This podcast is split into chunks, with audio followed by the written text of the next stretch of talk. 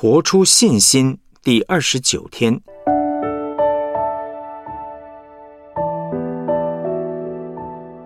即或不然，依然信靠。雅各书第五章十三到十六节：你们中间有受苦的呢，他就该祷告；有喜乐的呢，他就该歌颂。你们中间有病了的呢，他就该请教会的长老来。他们可以奉主的名用油抹他，为他祷告，出于信心的祈祷，要救那病人，主必叫他起来。他若犯了罪，也必蒙赦免。所以你们要彼此认罪，互相代求，使你们可以得医治。一人祈祷所发的力量是大有功效的。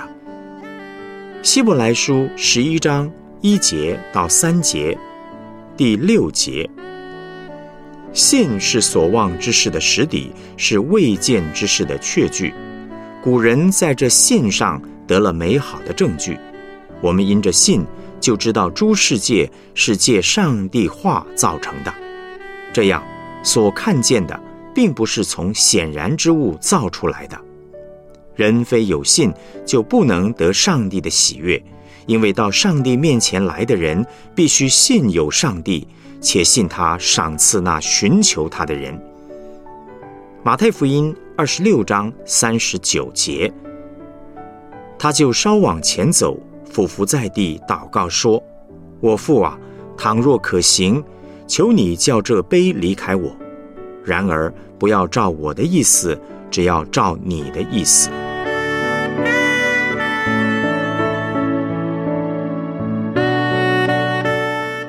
我们来思想主题信息：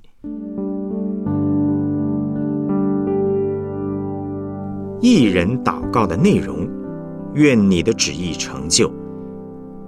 一人的祷告，不只是知道自己很软弱，知道上帝很强壮，愿意把一切困难交给他。更重要的是，这个祷告的内容是：愿你的旨意成就。愿你的旨意成就。是不以自我为中心，让上帝做上帝的祷告，相信这位全知全能全爱、超过我们所想象的上帝，把我们的问题全然交托给他，因为他的做法比我们好得多，并且他会带领我们到底。在列王记里，上帝用启示引导以利亚和巴利打仗。当他跟巴利的先知比赛求降火的时候，他在木柴和祭坛上倒满水，这个让柴火燃烧更加困难，等于是把自己置于绝境。完全相信上帝可以降火，把这些水都烧干。以利亚的这个决定大有信心，因为他让上帝介入，以上帝为中心。一旦他以自己为中心，认为自己比别人更好，全以色列只有他最热心，其他的人都死光了，只剩下他一个人，心里骄傲起来。而这个时候，他就不是艺人了。艺人一定是非常谦卑、懂得依靠主的人，而且乐意让以马内利的上帝在他生命里掌权。若是从约伯记来看艺人的祷告，刚开始约伯还不错。在约伯记第一章二十一节的经文，他说：“赏赐的是耶和华，收取的也是耶和华，耶和华的名是应当称颂的。”这个时候，他的祷告仍然是以上帝为中心，还像是个艺人。可是被环境刺激久了，他越来越生气，变得自以为意。觉得全世界都对不起他，对上帝失去了信心，直到看到上帝向他显现，他整个人才俯伏下来。约伯的祷告显出功效，是在困难解决之前，他的苦难并没有离开，外在的环境也没有改变，但是他真知道以马内利的主与他同在。一旦脱离了自我中心，苦难就离开他了。急或不然的祷告是十字架信心的祷告。有果效的祷告是以上帝为中心，不以自己为中心，让以马内利的上帝来掌管一切。这也是一种急或不然的信心。面对环境的逼迫，保持像以利亚的态度，上帝一定会解决困难。即或不然，你们杀掉我，我也不愿意相信你们所拜的巴利。有些人误以为即或不然的信心是消极的，虽然祈求，但是却不真的期待上帝成就。比如说，面对民法九七二修正案，他以为即或不然的信心是：主啊，求你拦阻这一次的修法。但是如果真的无法拦阻，那就算了，反正胜算本来就不大。事实上，急或不然的信心是非常积极的。主啊，请你拦阻这一次的修法。我相信你一定会听我们的祷告，因为这是合乎你心意的祷告。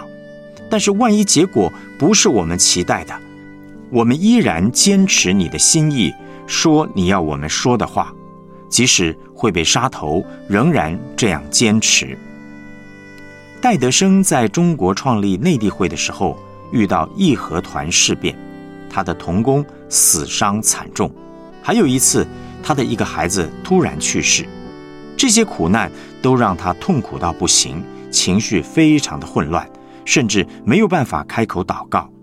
可是他说：“虽然我无法出声祷告，但是我可以信靠，相信在天上比在地上更好。”面对苦难，即使他的理智没有办法解释，情绪低潮没有办法克服，意志根本无力胜过，但是他依然从心里信靠上帝。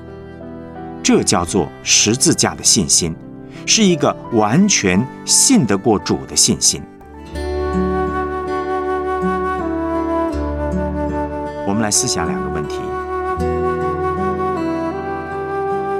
目前你在哪件事上最需要对主有急或不然的信心呢？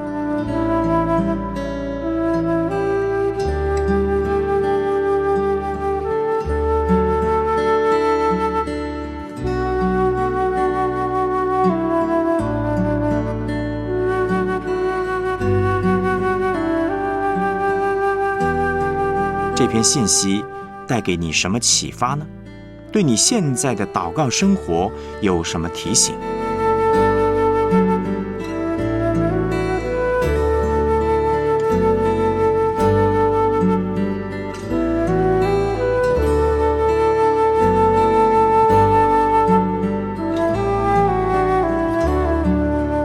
我们一起献上祷告，亲爱的主耶稣，谢谢你是以马内利与我们同在的上帝。也感谢你道成肉身到我们中间，让我们看见什么是合神心意的生命。求主赐给我急或不然的信心，不论环境如何，都相信你对我的心意是好的。也求你帮助我，能够更多为自己、教会和国家祷告。愿你的旨意可以成就在我们当中。奉主耶稣基督的名祷告，阿门。